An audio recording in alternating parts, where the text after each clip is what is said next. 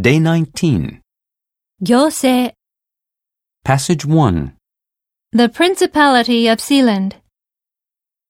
Sealand is a stout sea fortress, built during World War II, which lies in the North Sea between England and France. It comprises two hollow towers supporting a platform.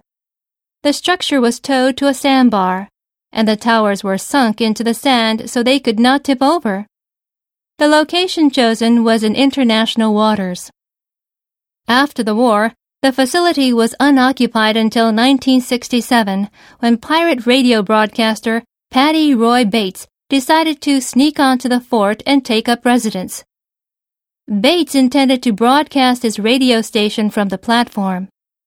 He soon became notorious, and the fame went to his head. He determined to proclaim his towers as a new country.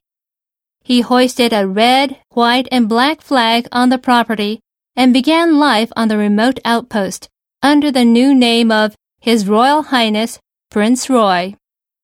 The island's population slowly grew from a single inhabitant to around 25. The sleeping compartments were expanded, and a small gym was added. The platform reverberated with the hum of generators. As a new nation, Sealand was constantly in the news.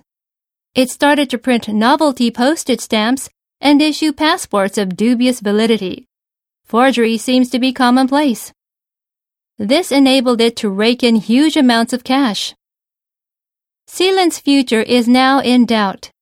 It has started to operate as a murky data haven, offering unprecedentedly liberal internet hosting services, and there is evidence of widespread deception and fraud. On top of that, there is the danger that the aging structure, now suffering from decay, will not remain intact much longer.